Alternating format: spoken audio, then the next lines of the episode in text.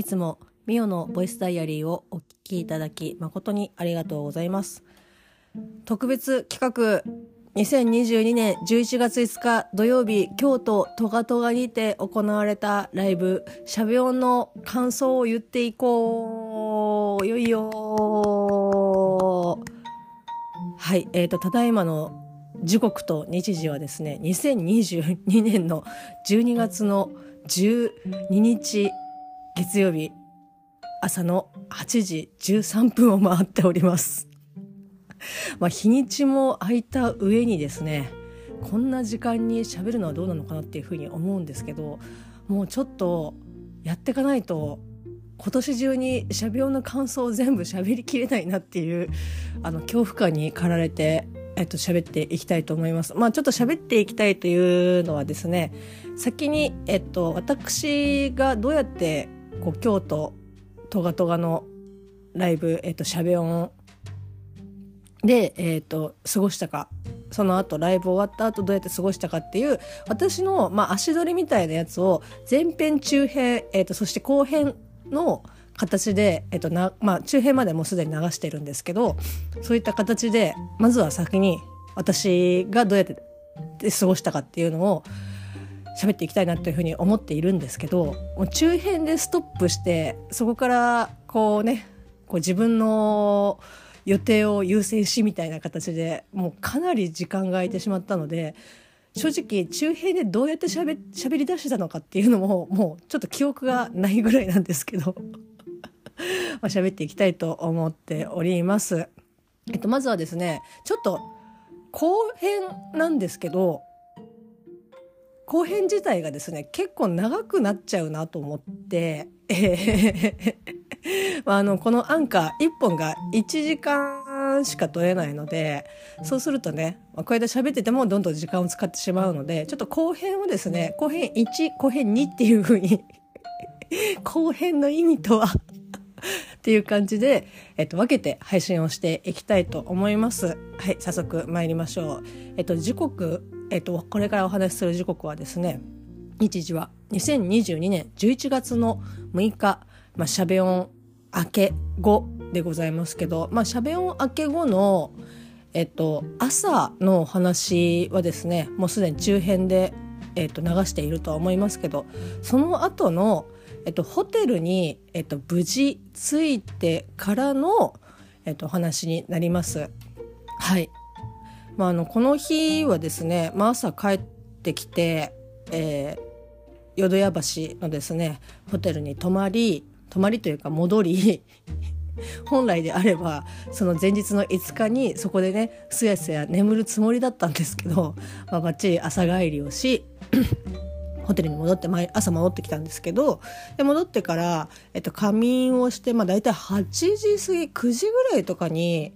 ちょっと時間あやふやですけどなんか8時から9時ぐらいの間に戻ってきてでもとにかく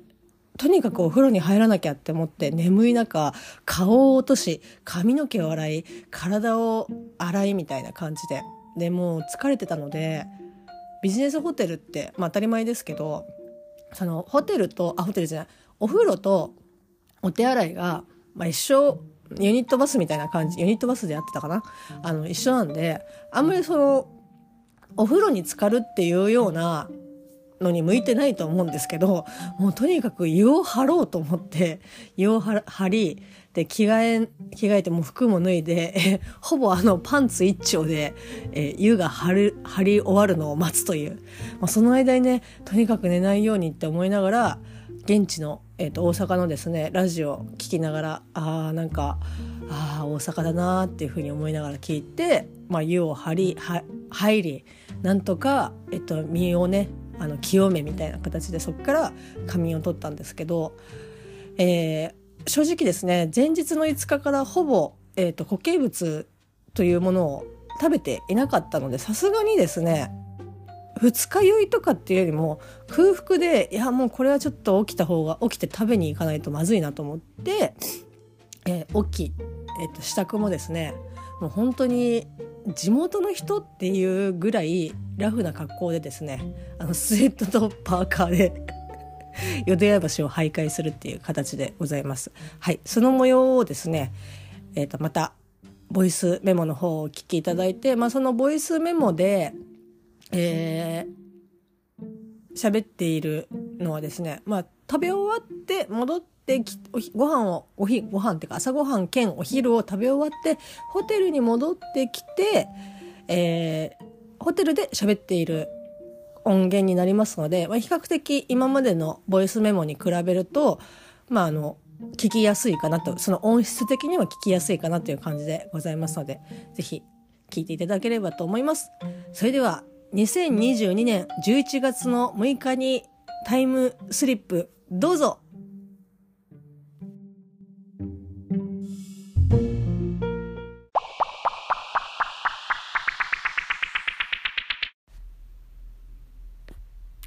今ホテルに帰ってきました。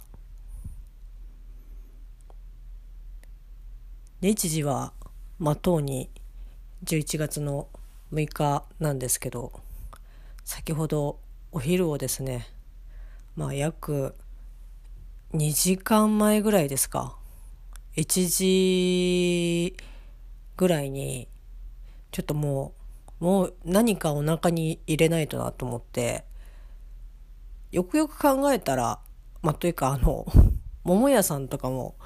おっしゃってたんですけどよくよく考えたら11月の5日こう朝食べた、まあ、私はおにぎりとサンドイッチがほぼ最後の食事だったなという。そのちょこちょこつまんではいたけどなんかこうしっかりとした食事的なものはあれそういえば食べてないなと思って。そりゃお腹はすくよと思ってえっ、ー、と食べに出たんですけど私が今泊まっているホテルはですね、えー、淀屋橋というとこなんですけど昨日まあ地図アプリで目的のものを検索した方が出ますよっていうふうに教えていただいてあじゃあ早速と思って Google マップ前方に入ってるマップでご飯屋さんというかご飯っていうふうに検索をしたらですね出てきましたよ。一軒だけ。朝ご飯屋さん。しかも私がこう泊まっているホテルから徒歩で37分。微妙歩けなくはない距離かもしれないけどでしかもそこのお店が、まあ、朝ごや朝ごはん屋さんっていうぐらいなんで、まあ、14時までだったんですよね。でああじゃあまあちょっともうとりあえず出るかって思って、まあ、1時ちょっと前には出れてで30分、まあ、40分見て、まあ、なんとかつけるかなと思ってこうぼちぼちぼちぼち歩いてたんですけどなんか謎に腰がこう痛くて、まあ、痛くてというかこう多分寝すぎだと思うんですけど腰が痛くてでもこれ以上なんかもう歩くのもなと思って、まあ、散歩がてら結構プラプラいろんなところを見ながらあ橋があるなとかあなんかここにこの生垣に人が なだれ込んで倒れてるけどこの人は果たして寝てるんだろうかそれともえええって思って、まあ、結局声はかけなかったんですけど、まあ、多分生きてるとは思うみたいな感じでまあその朝ごご飯屋さんに向かるのをまあ多分3分の1ぐらいの距離で諦めてまあ、もうね別のところでちょっと食べようと思ってでまあ道中にカツカレー屋さんがあってなんかやたら上りとかその看板ちょっと離れたところにここ曲がるとありますよみたいな感じのお店の看板がもう本当に半径1キロぐらいはなんか すごいいっぱいあってでしかも、まあ、日曜日っていうのもあってお店がほとんど閉まってたんですよね軒並み。まあ、もしかしたら夜えーと、オープンするとは思うんですけど基本準備中とかもそもそもあ閉まってらっしゃるみたいな感じだったんですけどそういった中でそのカツカレー屋さんがもううちはやってますよみたいな感じであったからあーカレーかーって思って。でだんだんこう白ご飯でねこうしば漬けでもりもりご飯を食べるっていう口からカレーの口にこうどんどん変換されてっていやじゃあちょっとカツカレー食べちゃおうかなと思って行ったらもうあのご飯があと一人前しかなくてっていう風に言われて、まあ、もうお店に入ろうとしたら食材がなくなったので終わりですっていう風に看板が出てたんですけど中にお客さんいたからあいけるかなと思って聞いたらそんな風にこう言われてしまってああじゃあ大丈夫ですって言ってどうしようもう口がカレーになっているって思いながら。まあもうなんかカレーがだダメだった時点でもうなんか全てがもうあもういいやって思って。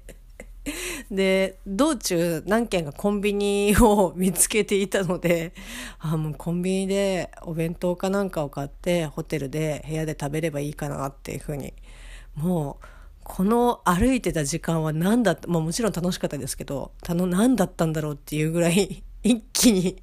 いやだったら最初からコンビニに行けばよかったっていうたらればを考えながら、まあ、戻ってたんですけどそしたらまあ基本私には選択肢はほぼなくて、まあ、そもそも店がやってないのがほとんどなんで、だからやってると、あれここやってるみたいな。食べたい食べたくないじゃなくて、お店がやってるみたいな感じで、まああって、で、つけ麺屋さんが一軒あって、えっ、ー、とね、ちょっと名前を忘れてしまいましたけど、この女性だけがやってる、こう、お店で、結構なんか、まあ私はあんまりラーメンとか、そのつけ麺屋さんとかこう、食べ歩きみたいなことはしてこなかったので、あれなんですけど、なんとなくつけ麺屋さんとか、まあラーメン屋さんとかって、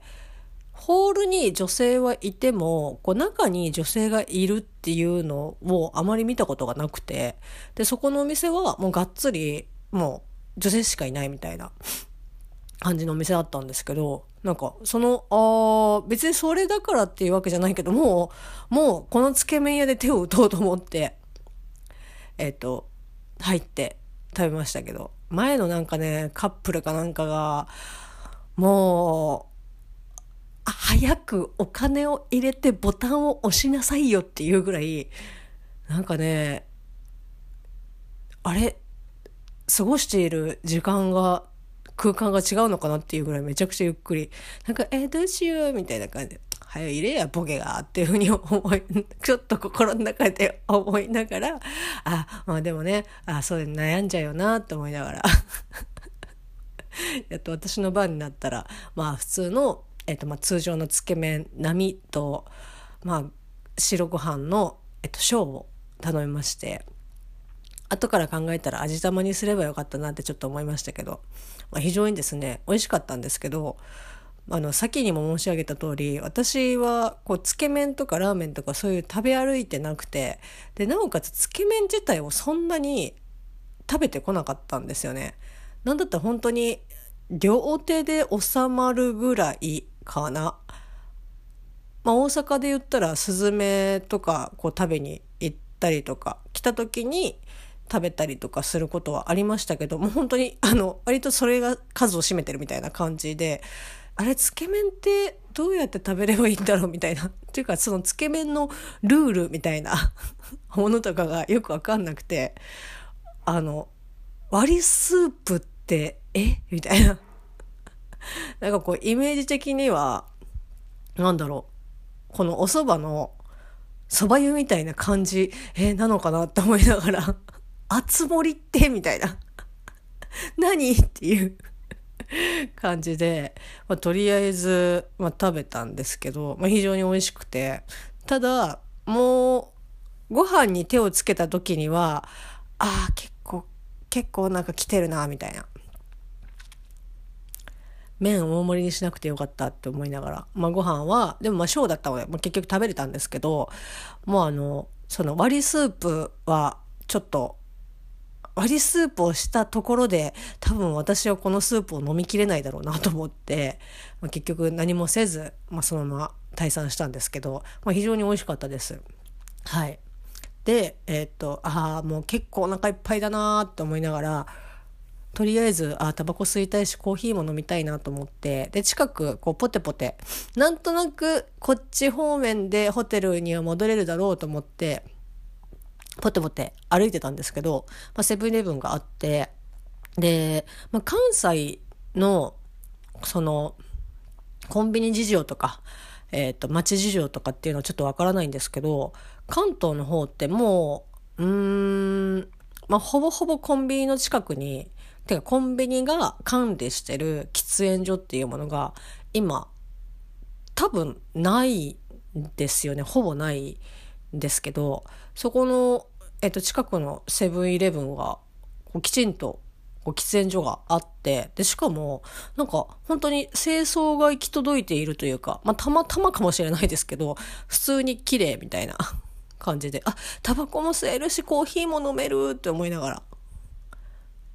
頑張って歩けば多分サンマルクに行けた気はするんですけどサンマルクでは絶対タバコが吸えないのであじゃあちょっとここで手を打とうと思って。でまあこうコーヒーと、まあ、タバコを買ってで普段コンビニでコーヒーとかあんまり買わないんですけど何回かセブンのアイスコーヒーは買ったことがあってただホットがやり方が分かんないというかでレジのところでホットコーヒーを飲みたいんですけど、みたいな。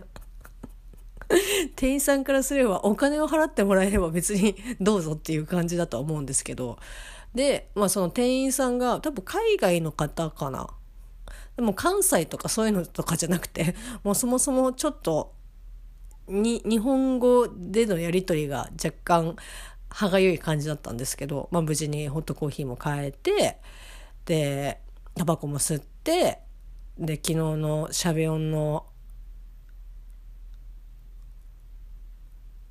思い出を振り返りというか反芻しながらあーなんかみんな本当になんか優しくてあったかい人だなっていうふうにこう人たちだなっていうふうにこう思い出してたらちょっと泣きそうになっていやもうこれはねなんかちょっとが本当に感謝しかないなっていう感じですね。なんか、え、こんなに、こんなにいい人たちって、日本にいたんだみたいな感じでしたけど、なんかほんとね、ちょっとツイッターの方にも書きましたけど、なんかこう東京だからとか関西だからとかそういう他の県だからとかっていうまあその地域性のこうなんだろうなちょっとした人柄っていうのはもちろんあるとは思うんですけどだかそういうの関係なくこう優しくしてくれるというかなんかあこうきちんとなんかこうしようとしてくれているっていう感じがあもうなんかそういうなんだろう住んでるところとか関係ないなっていう もう本当にねなんかうあ人間って大好きって 思いました。はい、またちょっと改めてね感想は喋っていきたいなというふうには思ってはいるんですけど、まあ、そう昨日のこと思い出しながらあれ目頭がちょっと、うん、熱いなみたいな 感じで、まあ、とりあえず、まあ、コーヒーも飲みタバコも吸い終わったので、まあ、帰ろうと思って。ただあれちょっとこっちの方向で合ってるかなってやや前込み気味だったんですけど。まああの無事にホテルに着きまして。なんだったら、あ、迷子になったかもしれないっていう風に思ってたところから、割とすぐホテルに着いたみたいな。近場で騒いでたっていう感じだったんですけど、ただね、ちょっとお昼事情の話に戻るんですけど、まあ、こう、カツカレーが食べれなくて、えっ、と、つけ麺屋さんに入って、まあ、美味しいつけ麺を食べれて、あ、よかったなっていうふうに思って、えっ、と、コーヒーも一服もできて、曲がってたら、餃子の王将がありました。いやー、餃子の王将行きたかったな マジか、ここ、っていうかさ、ご飯屋さんで出せよって感じよね。その、マップよみたいな まああのもちろん東京にいる時にもよくお世話になってます餃子の王将ですけど。まああの本当にね夢っていうかもう今更の話ですけどこう店舗によって店舗によってそのお店のメニューが若干違ったりとか、まあ、そもそも多分天津飯のタレの種類がもう関東と比較しようがないぐらい関西のやつって多分多いと思うんですよね。関東ほん、えっと、だから甘だれと醤油だれ、え？京だれ？塩だれ？甘だれ？かな？なんか3種類しかなくて。でも、関西の方ってなんかもうえ天津飯だけでなんか A41 ページ使ってるんですけどっていう、まあ、印象があるんですけどまあやっぱねまあ関西だからとかじゃなくて普通に王将が好きだから王将に行けばよかったなってすごく後悔をしましたけど、まあ、つけ麺はね、もちろん美味しかったですし、よかったんですけど、なんとなく、多分どっちって言われたら、うん、王将っていうふうに多分言ってただろうなっていうふうに思いながら、まあ、王将を過ぎ、まあ、ホテルに入りみたいな感じですけど、はい。いやだいぶなんか寝れて、で、あと、やっぱね、こっちの方に来たら、てか別に大阪に限らずですけど、まあ、地方に自分の住んでる以外のとこエリアに行ったら、まあ、大体そこのエリアのラジオを聞くんですけどなんか意外とあれですねその大阪のラジオ番組とかでももうもっとゴリッゴリのなんか関西弁かなと思ったらあれなんか意外とあれこれは全国放送っていう感じであの関東弁を喋っている方がなんか比較的多いなって、まあ、もちろん要所要所あ関西の方だなっていうのは分かる方もいらっしゃいましたけどなんかそんなゴリッゴリな感じじゃなくてむしろなんかあの東京有楽町駅近くにある大阪アンテナショップで流れてるラジオの方がなんかあの関西色ゴリッゴリな感じでしたけどあれ意外とそうでもないのかっていう 感じでしたね。はい、まあ、ちょっと。なんとか今日一日ですね。また楽しく過ごせればなというふうに思います。ホテルからの現場からの報告は以上です。それではまた。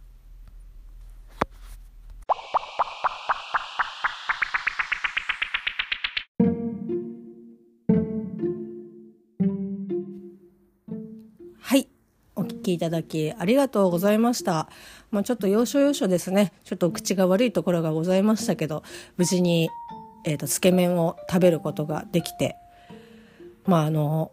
ちょっとね、お腹が満たされて、帰り、ホテルにね、戻る帰りしなに、なんか、本当に楽しかったなとか、みんな優しかったなっていうのをですね、おそらく、まあ、今も本当に絶賛思ってますしむしろそのその時に仲良くしていただいたりとかこうお会いできた方とかと一緒にあのこうツイッターとかね番組とかでこう絡ませていただいたりとかして私の中では結構割と継続してああなんか本当に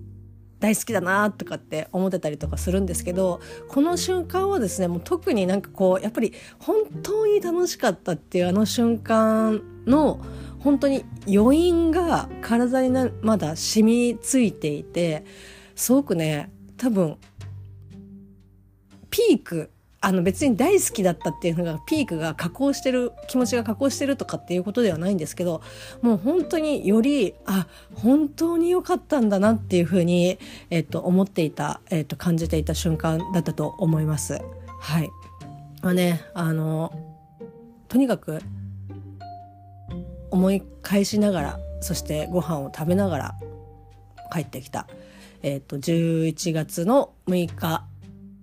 日曜日の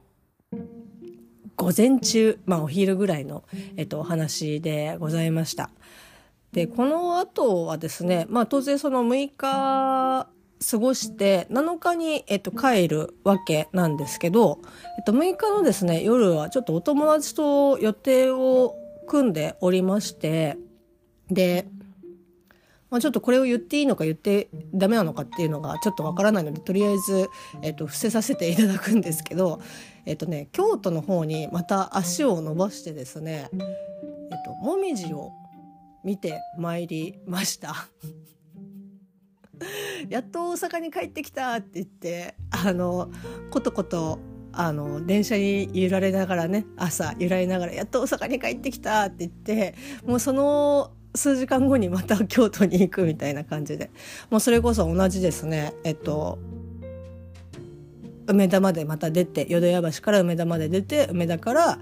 こう電車に乗るみたいな感じなんですけど。まああの本当にお友達には淀屋橋までこう来ていただいてそこからこう京都まで行くっていう形なんですけど。ちょっとねあの本当に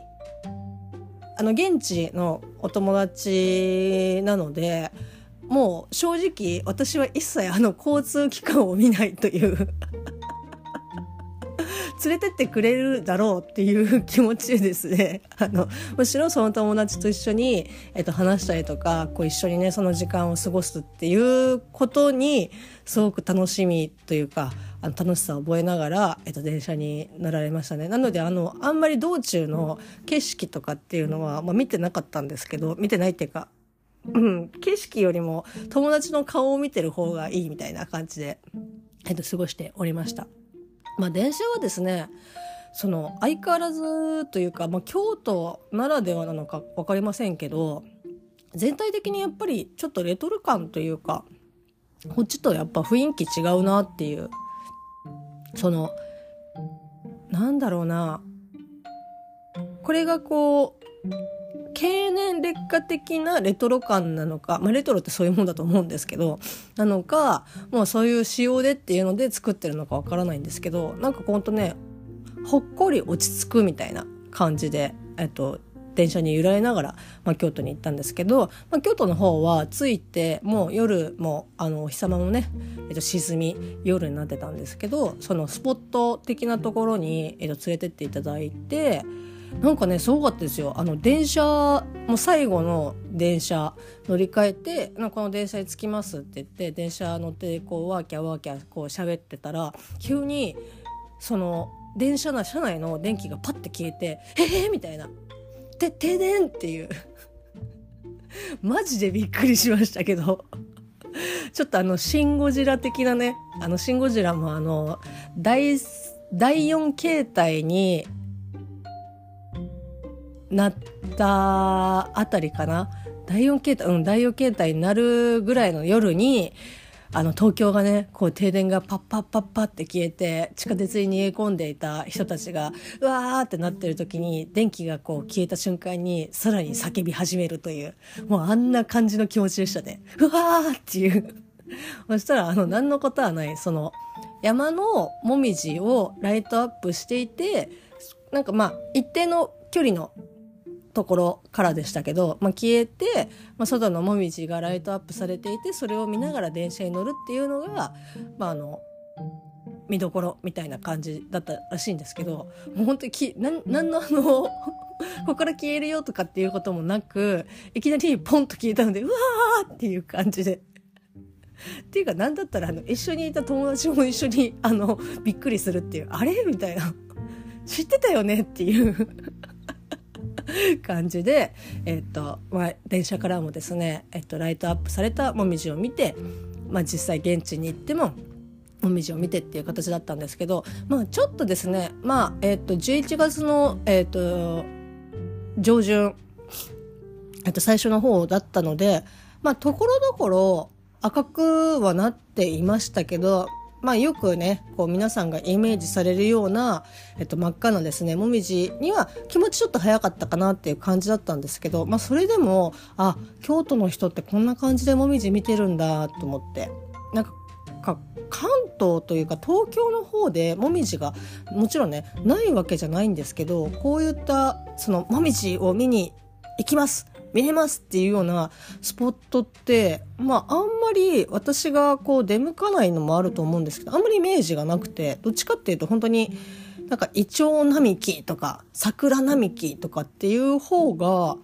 なんか結構あるなっていうイメージだったので、なんかね、あの、紅葉こそ100%じゃなかったとしても、ああ、なんか、見ながら、これが本当に真っ赤になったら本当に綺麗なんだろうなって思いながら、こう歩いて見てました。はい。あの、一番のね、見どころの、に着くまで、道中、あの、謎に 夜道路を歩いて、あの、私もそうですし、友達も、あの、かなり、あの、怖いの、無理みたいな感じだったので、ちょっとなんかね、ちょっとなんかパキッとか、ピチャンとか音がすると、わーって言って、でもう一人があの冷たい目で私たちを見ているみたいな感じでしたけど、まあ、そのなんかねなんだろう、まあ、もみじももちろんあのあの見れてよかったですし当たり前ですけどそこに行くのにおそらく私一人では多分たどり着けなかったと思いますしもう知らなかったので、まあ、探せばね検索をすればそのおすすめスポットみたいなところは出てきくるとは思うんですけどでもなんかやっぱり連れてっていただいたっていうことは本当に感謝ですし、まあ、なんだったらやっぱりねその別にその関西だからとかじゃなくて自分の住んでる地区以外のこう人、まあ、離れてれば遠ければ遠いほど本当に生きているうちに何回会えるかみたいなことだと思うのでなんかね本当にリアルにお会いすることができてよかったなっていうふうに思って。逆にねなんかその友達と過ごせる時間の方が本当に貴重でしたし楽しかったですね。でまあ帰りはあの本当に私のホテルの近くっていうかもう淀屋橋まで戻ってきてくれてで、まあ、そこでちょっとお酒を飲んでみたいな感じで話もしてっていうので。はい。あの非常にですね、まあ、しゃべ音も楽しかったですしなんかその余韻を引きずりながら感じながら昼を迎えで夜は友達ともみじを見てキャッキャ言ってっていう感じでなんかほんとね楽しいなっていうふうに、えっと、思えた11月の6日日曜日でしたね。はい。まあ、あの当たり前ですけど私は東京の方に帰らなければいけないのでなんかねまあ、しゃべ音の時もそうですしゃべ音の時はねなんかもう本当にもう夜中ぐらい過ぎてたのでなんかああもうみんな帰っちゃうんだとかっていう日ももうみんな帰るみたいな感じだったのでそこまででしたけどなんかやっぱねあの楽しい時間楽しい空間で過ごすことができた人たちと別れるっていうのはまあなんかやっぱ辛いなっていうふうに毎回思いますね。行くたびに。まあそんな感じでですね11月の6日日曜日は楽しく、えーとまあ、5日同様にですね楽しく過ごすことができて、まあ、あの7日の、まあ、時間を決めてなかったんですけど7日に帰るということで、まあ、あの丸1日、まあ、半日ぐらいをね、えーと、ホテルで過ごしましたけど 半日ぐらいですねあ 1, 1日弱大阪京都を満喫することができました。はいあの7日はですね本当にまああのしゃべ音とほぼ全く関係ないお話をして、まあ、この私の大阪京都のですね、まあ、しゃべ音の足取りの感想会を終えようと思います。まあ、今後のスケジュールとしてはですね、一応あの、過去仮のスケジュールですけど、まあ、本ちゃんのですね、2022年11月の5日土曜日に行われたしゃべ音の中身の感想を言ってお話ねさせていただきたいと思いますので、まあ、できれば今年中に 今年中に喋りね終わりたいなというふうに思っておりますのでもしよろしければ聞いていただければ幸いです。はい、えっ、ー、とリアルの時間はですね本当にえっと、12月に入ってがっつり寒くなってまいりました。今日なんか1月初めの、えー、格好で出かけろというふうに言われましたけど、かなりね、寒くなってまいりましたので、皆様どうかご自愛いただければと思います。それでは、またね。